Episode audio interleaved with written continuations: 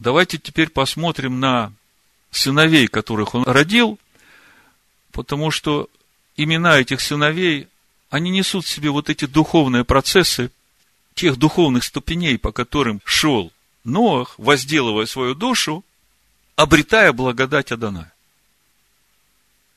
Мысль понятна, да? Значит, Бытие, 6 глава, 9-10 стих читаем. Вот порождение Талдот Ноаха.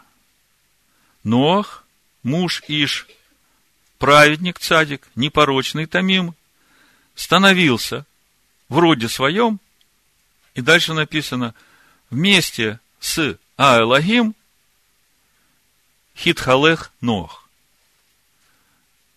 Девятый стих. Это очень важное место.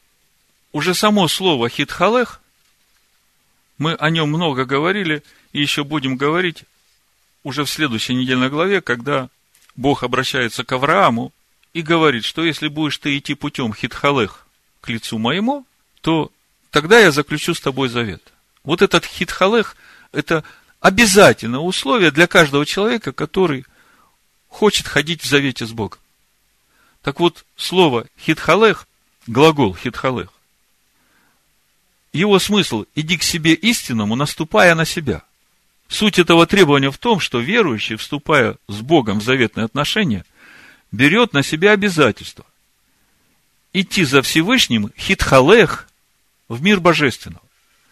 Через обуздывание в себе плотского и подчинение его божественному. Так вот, мы читаем Ноах, Хитхалех, Эт Аэлагим. Раша говорит, что вот это Эт Аэлагим ходил с Богом, с Всесильным. И когда я начинаю думать о том, что это значит, откройте 22 главу Левит, вы увидите, что это значит. Это конечная цель пути выхода из Египта. Это конечная цель создания человека по образу и подобию Бога, которая включает в себя освящение имени Всевышнего всем сердцем, всей душой, всем разумом, всей крепостью своей. Левит, 22 глава, с 31 стиха. Написано. «И соблюдайте заповеди мои, и исполняйте их, я Адонай. Не бесчестите святого имени моего, чтобы я был святим среди сынов Израилевых. Я Адонай, освящающий вас. Мы еще об имени сегодня будем говорить. У Сираха написано, свято относящийся к святому освящается. Всевышний говорит, соблюдайте заповеди мои и исполняйте их. Не бесчестите святого имени моего. Ишуа нас учит. Отче, да святится имя Твое. Это значит, соблюдайте заповеди мои и исполняйте их со святостью. Потому что, когда вы это будете делать, я буду освящать вас. 33 стих. Который вывел вас из земли египетской, чтобы быть вашим Элогим. Чтобы быть вашим всесильным. Вот Ноах, став цадиком и тамим, праведным и непорочным, ходил с Элогим. Скажите мне, как это ему удалось? Наступая на себя, идя к лицу Всевышнего, к Слову, со святостью исполняя его заповеди, освящая его имя, становясь непорочным, и через это Адонай становился его Элогим, становился его силой. Это то же самое, что апостол Павел нам в Ефесянах в первой главе говорит, чтобы нам познать могущество силы его в нас, по действию державной силы.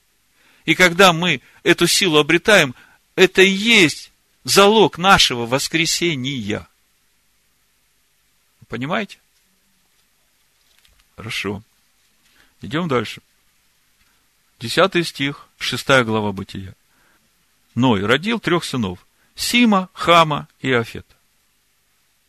То есть это то, что он родил на пути возделывания своей души в обитель Бога. Вы согласны со мной? Осталось нам посмотреть, что же он родил на этом пути. Но для того, чтобы э, разобраться, что он родил, давайте сначала определимся с тем, кого же Ноах родил первым. То есть, когда мы увидим, кого родил Ноах первым, мы увидим, с чего начинается этот путь по возделыванию своей души. Да, слышу со всех сторон Шем, Шем, Шем. Я скажу, что вы не правы. Вы ошибаетесь. Кто-то говорит Яфет? Давайте посмотрим в Писаниях. Чего нам гадать? Бытие, 5 глава, 32 стих читаем. Ною было 500 лет, и родил Ной Сима, Хама и Афет. Значит, э, мы здесь видим, что Сим, Шем на первом месте, да? И мы из этого можем сделать вывод, что Шем родился первым, да? Давайте обратим внимание на первую часть стиха. Ною было 500 лет, когда он родил первенца. Мы сейчас не говорим о ком, да? Он же не всех сразу родил, правда? Если бы он всех сразу родил, то написано было, что он тройню родил, правда? Да, то, что Ной родил себя первым, амен. Но мы говорим сегодня о духовном пути Ноя, и мы понимаем, что вот эти сыновья – это именно процесс того, как Ной рождал себя Ноахом Иш Цедек в этом мим. Так вот, э, смотрите. Ною было 500 лет, когда он родил первенца. Мы сейчас не говорим, кто это был. Просто отметьте себе, что Ною было 500 лет, когда он родил первенца, Бытие 5.32. Мы знаем, что потоп начался, когда Ною было 600 лет. Да? То есть, прошло ровно 100 лет после того, как Ной родил первенца. Значит, э, Бытие, 7 глава, 11 стих написано. В 600 год жизни Ноевой, во второй месяц, 17 день месяца, в день разверзлись все источники великой бездны, и окна небесные отворились. То есть, если, как вы говорите, Шем был первенцем, то значит, э, в тот год, когда начинается потоп, Шему должно быть 100 лет. Согласны со мной? В 500 лет родил первенца, в 600 лет начинается потоп. Если Шем первенец, то значит, ему в этот момент, когда начинается потоп, 100 лет. Согласны, да? Давайте смотрим Бытие, 11 глава, 10 стих. Написано. Бытие 11, 10. Вот родословие Шема, Сима. Шем был ста лет и родил Арфаксада через два года после потопа. Слышите? Шему было сто лет – через два года после потопа, плюс год потопа, и он тогда родил первенца. А Ноах родил в 500 лет первенца. А получается, что Шем родился, когда Ноаху было 503 года. Согласны со мной? Тогда кто же первенец? Если Шем родился в 503 году по жизни Ноя, то кто же родился в 500, когда Ною было 500? Но если мы посмотрим Бытие 10 главу 21 стих, то мы там увидим, что э, Шем является старшим братом Иофета. Смотрите, написано 21 стих. Были дети и у Шема, отца всех сынов Иверовых, старшего брата Иофетова. То есть, э, Иофет по-любому не может быть первенцем.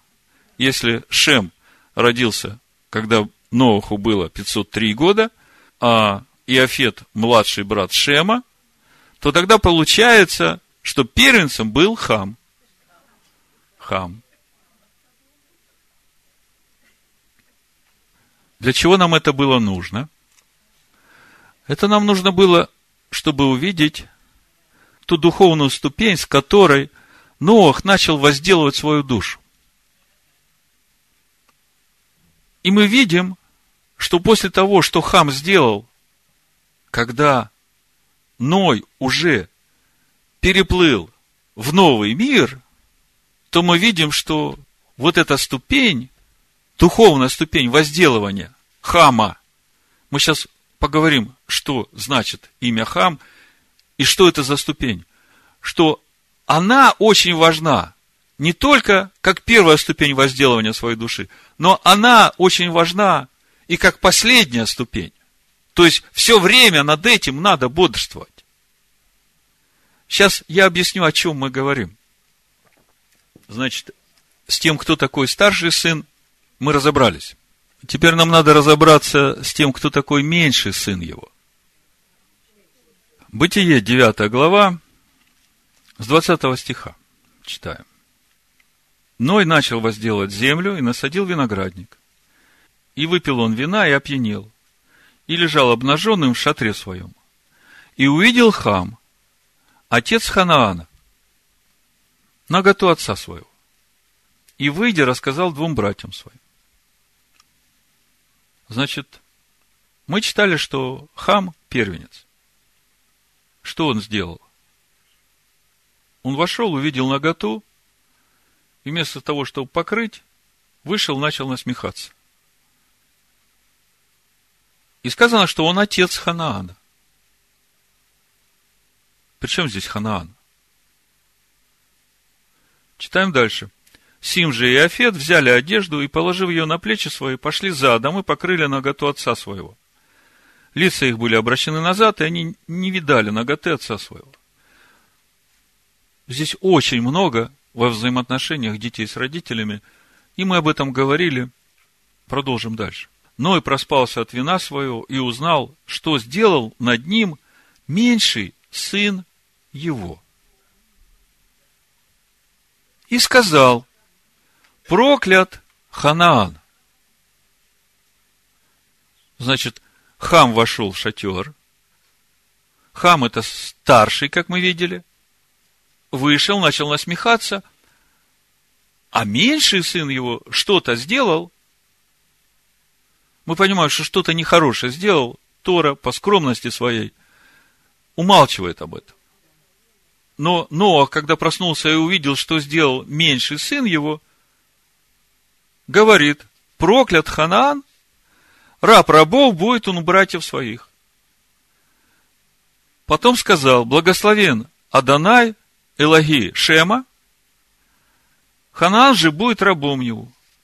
Да распространит Бог Иофета, и да вселится в шатрах Шема, Ханаан же будет рабом ему.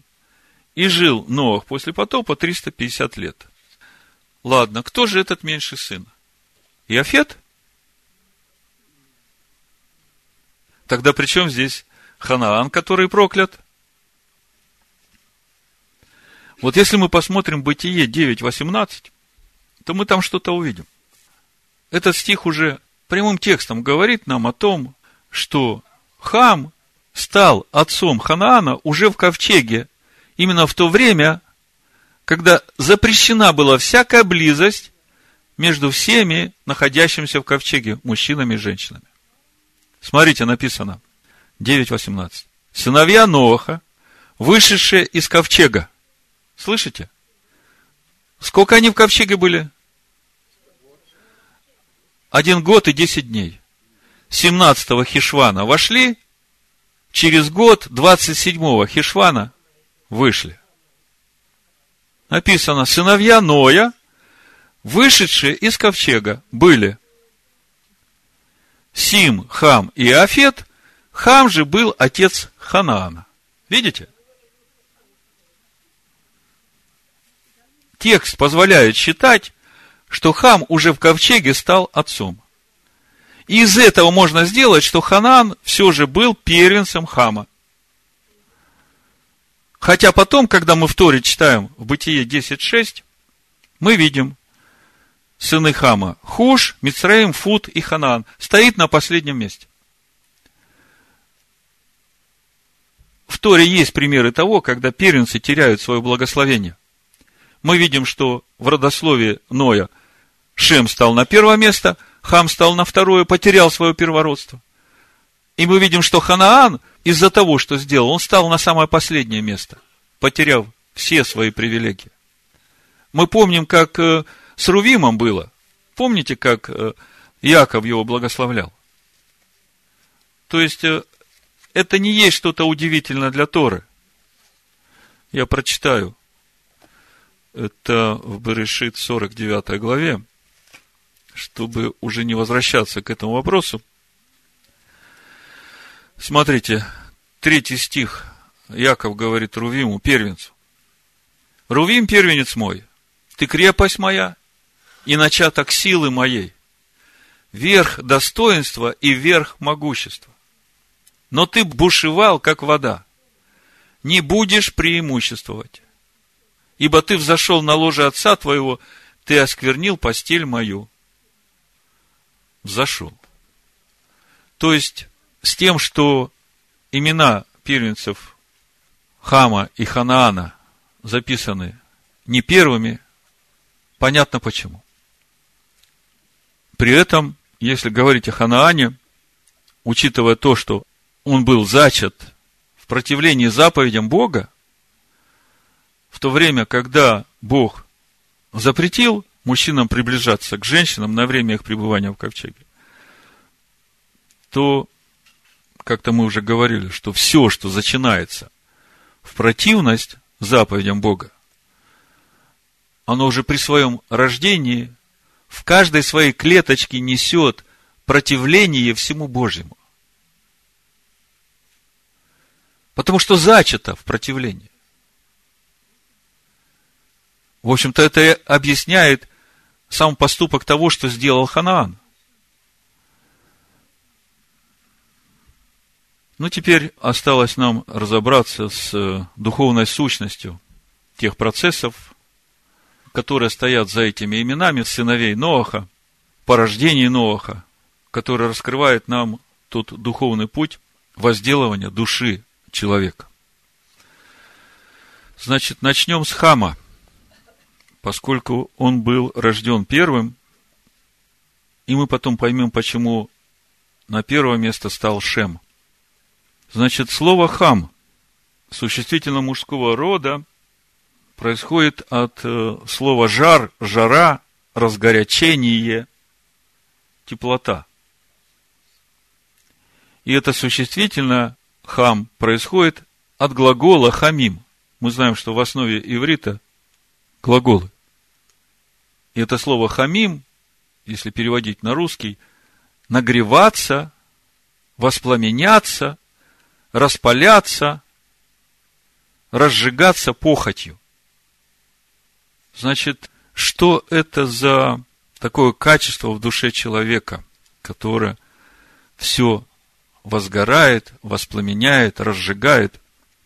Область хама в нас – это область теплоты нашего сердца, способного к эмоциональному возбуждению и перевозбуждению. И все дело в том, в какую сторону направлена эта способность возбуждать себя. Если в сторону сердца, наполненного любовью к Богу, то это то, что надо. Вот в Римлянах 12 главе 11 стих я прочитаю, чтобы вы увидели, что само по себе эта теплота нашего сердца – оно очень нам нужно. Послание римлянам, да, открываем. 12 глава, 11 стих написано. В усердии не ослабевайте, духом пламенейте. Адонаю служите. То есть, в нашем сердце есть эта способность возгревать себя, Павел пишет Тимофею, возгревай в себе этот дар Божий. Духом пламеней. Откуда приходит эта сила возгревать? Все определяется тем, куда ты направляешь вот эту способность своего сердца возгревать себя. Если ты направляешь эту способность на то, чтобы возгревать свой дух к тому, чтобы гореть Богом, это хорошо. Если ты эту способность направляешь в сторону плоти, на то, чтобы разгорячать свою плотскую чувственность, то это плохо. Это приведет к падению, к трагедии. Если говорить о Ханаане как сыне Хама, как продолжении вот этого возгревания не в ту сторону, помните, мы говорили, что Ханаан зачат противление, то это полная рабская зависимость, потому что Ханаан – это подчинение, покорность. Это полная рабская зависимость похотям своей плоти. То есть тот, кто порабощен вот этой душевной своей чувственностью, вот этими похотями своей плоти, он не способен жить духовной жизнью. Свободны лишь те, кто умеют владеть вот этой своей чувственной природой.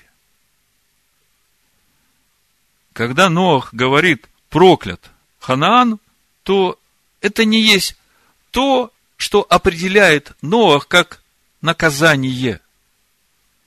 На самом деле это просто констатация факта, и это как пророческое такое пожелание для всех своих потомков, чтобы вот это качество в душе человека все время было порабощено духовному началу.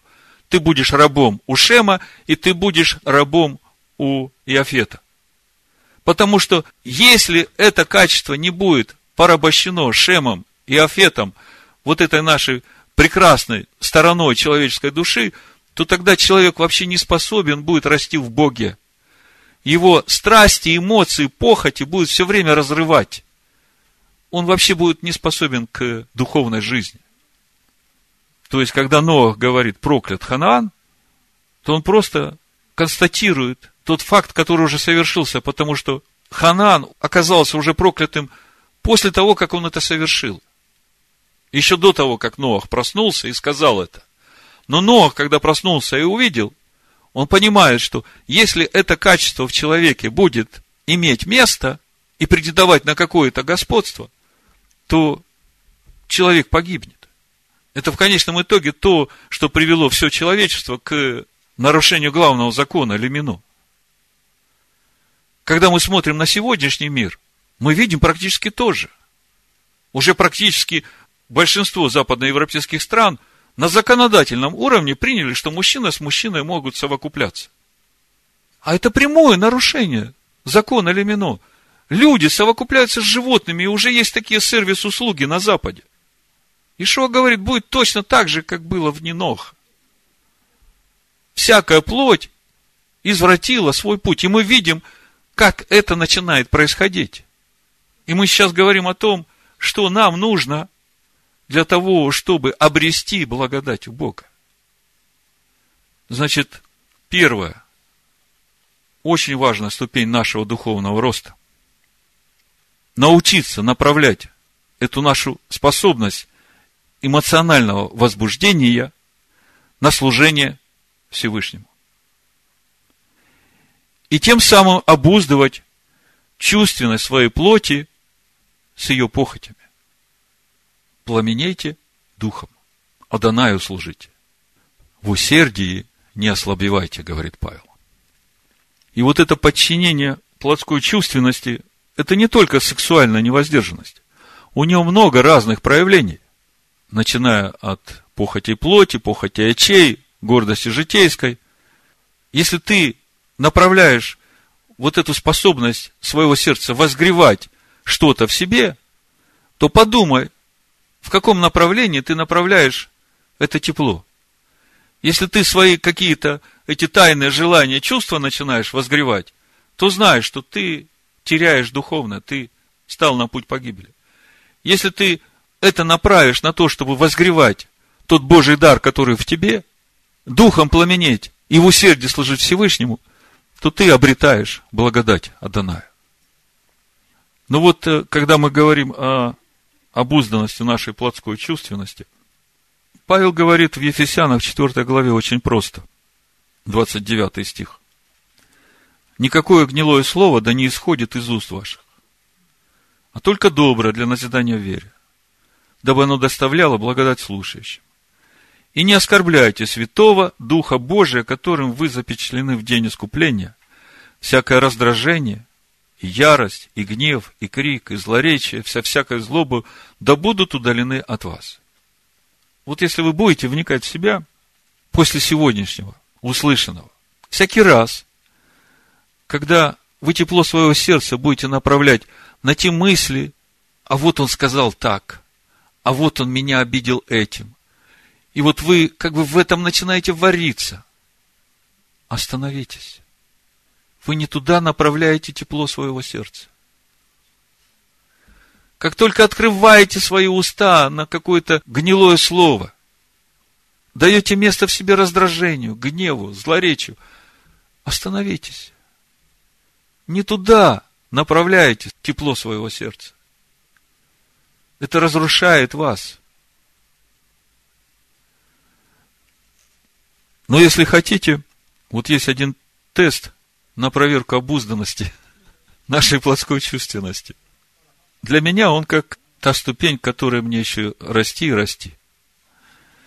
У Сираха написано 21 глава, 23 стих. Глупый в смехе возвышает голос свой, а муж благоразумный едва тихо улыбнется. Это говорит о том, насколько обуздана душа человека в проявлении ее страстей и эмоций. Итак, еще раз, первая важная ступень нашего духовного роста – это научиться направлять нашу способность эмоционального возбуждения на служение Всевышнему. В усердии не ослабевать, духом пламенеть, Адонаю служить и тем самым обуздывать чувственную, необузданную природу своей земной души. Вторая ступень нашего духовного роста, которая стала первой, это Шем. Шем – это имя. Когда мы читаем в Барышит 9.26, потом сказал, благословен Господь Бог Симов, на иврите написано Вайомер и сказал, Барух Аданай Элаги Шем. Здесь впервые в истории человечества мы читаем, как человек благословляет Бога. Слушайте, очень важно. Когда человек говорит Барух Адонай, то человек этим самым ставит себя в рамки, в которых исполняется его воля. Браха – это всегда обязательство. Помните, мы говорили, что браха, благословение, это его заповеди. И когда человек говорит Барух Адонай, то он этим уже говорит о том, что он ставит себя в эти рамки исполнения его заповедей. Значит, браха – это всегда обязательство, а барух – это всегда действие. Выполнение воли Бога человеком и является благословением, барух. Аданая. И мы видим, что это Барух связано с Шемом. Шем – это имя. Барух Аданай Элаги Шем. Элаги – это тот всесильный, с которым ходил Нох. Помните? Нох ходил со всесильным, с Элаги. И мы говорили, что это конечная цель всякого, ставшего на путь возделывания своей души в обитель Бога, познания имени. Другими словами, Шем, как духовная составляющая Ноаха, это тот, кто в Ноахе устанавливает правильные взаимоотношения с Адонаем. И когда это имя в нас, то в этом имени пребывает Всесильный. Так вот, мы видим, что Элаги Всесильный, он связан напрямую с именем Шем. То есть, всесильный имени. Или по-другому, в этом имени пребывает всесильный. Помните Иоанна 17 глава, где Ишуа говорит, раскрывает эту духовную картину этого единства человека с Богом. Я в них, ты во мне, да будут совершены воедино. Другими словами, когда это имя в нас, то в этом имени пребывает всесильный. Если мы переведем это на наш язык, то Шем – это слово Аданая, живущее в нашем сердце. То есть Машех, в котором живет всесильный. Ну и при этом мы видим, что в этом благословении Ноаха, своего сына Шема, также Ноах говорит, что Кнаан будет ему рабом. Или по-другому, плотская чувственность в Шеме подчинена внутреннему духовному человеку. И это духовный стандарт. По-другому быть не должно. Это тот стандарт, который должен быть в нас. Если имя его в нас, то Ханаан должен быть рабом в нас. Никакая вот эта необузданность плотской чувствительности не должна иметь места в нас. То есть, если наша плотская чувственность не является рабом слова, живущего у нас, то, как мы уже говорили выше, такой человек не способен жить духовной жизнью. Итак, вторая ступень, которая стала первой по своей значимости, как мы читали в родословии, Шем назван первым. Благословен Барух Аданай Элаги Шем, всесильный имени. Это та ступень, которую обрел Ноах, когда обрел благодать Аданая. Ходил с Элаги, со всесильным. И еще третья ступень духовного роста Ноаха – это Иофет. Иофет, Бытие 9 глава, 27 стих написано «Да распространит всесильный Иофета, и да вселится он в шатрах Шема, Ханаан же будет рабом ему». Значит, э, Иофет существительно мужского рода переводится как распространение. Также существительное женского рода Яфа – это красота, великолепие, блеск, тщеславие. И все эти слова происходят от глагола Яфа – светить, озарять, воссиять, да воссияет.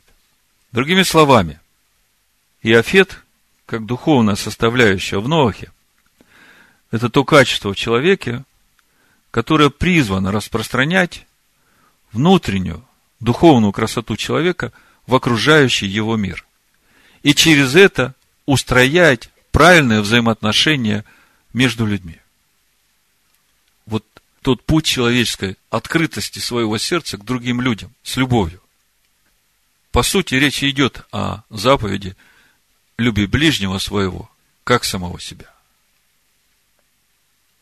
Когда мы говорили о Шеме, о имени и о теплоте сердца именно к Всевышнему, который живет в твоем сердце, это суть любви к Богу. А Иофет – это как раз и есть вот эта духовная составляющая в нас, которая ведет нас к любви ближнему, как к самому себе. Да распространит Бог Иофета. И да вселится он в шатрах Шема.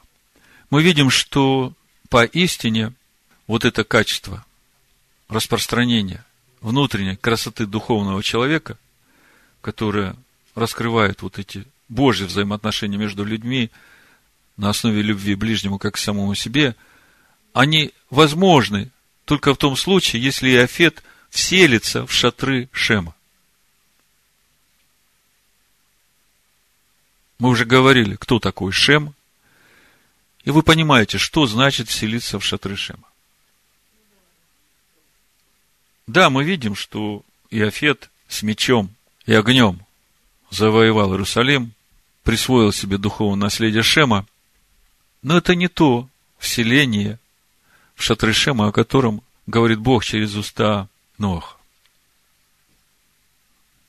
Помните, Иешуа говорит, как было в дни Ноя, а дни Ноя были еще до потопа. Об этих днях, говорит Иешуа. Так будет и в дни прихода Сына Человеческого. И когда мы смотрим на тот мир, мы видим эти два направления развития рода человеческого. Как бы два рода человеческих. Это потомки сынов Каина и потомки сынов Шета. Род сынов Божьих, который закончился Ноахом. И Ноах обрел благодать, стал наследником будущего мира, как написано, по вере. И мы говорили уже о том, что разница между этими двумя родами человеческими именно в том, что одни шли внешним путем, возделывая внешнее, другие шли внутренним путем, возделывая внутреннее. И мы сегодня подробно говорили о том, какие ступени, каков этот процесс возделывания, который раскрывает нам недельная глава Ноах, возделывания души человека. Давайте посмотрим, что мы видим сегодня как результат реализации этого замысла Всевышнего по сотворению скинии Бога с человеком, по устроению души человека в обитель Бога. Помните, я вначале говорил, у Экклезиаста написано в первой главе, в девятом стихе, что было, то и будет, и что делалось, то и будет делаться. И нет ничего нового под солнцем. Бывает нечто, о чем говорят, смотри, вот это новое, но это было уже в веках, бывших прежде нас. Но то, что было с первым миром, и как все это развивалось, мы знаем. Посмотрим на историю нашего мира, который начал быть после потопа.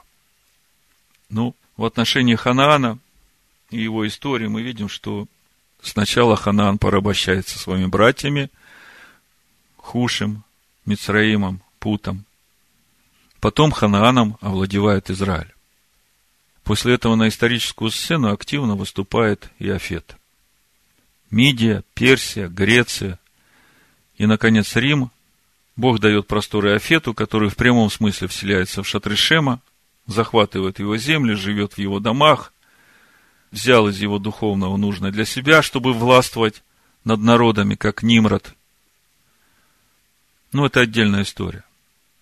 Ну и на фоне всего этого есть другой народ, который имеет большую любовь к Шему, его духовному наследию, с благоговением познает это наследие духовное Шема, и тем самым устрояется в духовное шатры Шема. Это и есть тот народ, который Бог создает из всех народов во имя свое. Во имя свое. Шем. Это все ученики истинного Машеха Иешуа, из которого течет Тора Маше. Чем же все закончится? Открываю опять Матвея 24 главу и читаю с 37 стиха. И теперь я думаю, после всего услышанного, это духовная реальность, в которой мы живем, она для вас станет явной, реальной, ощутимой. И я верю, что это слово даст всем нам силу возделывать свою душу в обитель для Всевышнего. Но как было в дни Ноя, так будет и в пришествии Сына Человеческого. Ибо как в дни Ноя перед потопом ели, пили, женились и выходили замуж до того дня, как вошел Ной в ковчег, и не думали, пока не пришел потоп и не истребил всех, так будет и в пришествии Сына Человеческого. Тогда будут двое на поле, один берется, а другой оставляется. Две мелющие в жерновах, одна берется, а другая оставляется. И теперь вы знаете, кто берется, а кто оставляется. Всевышний да благословит всех нас в имени Машея Хаишуа. Амен, Хаишуа. Амен, Хаишуа. Амен, Хаишуа. Амен, Хаишуа.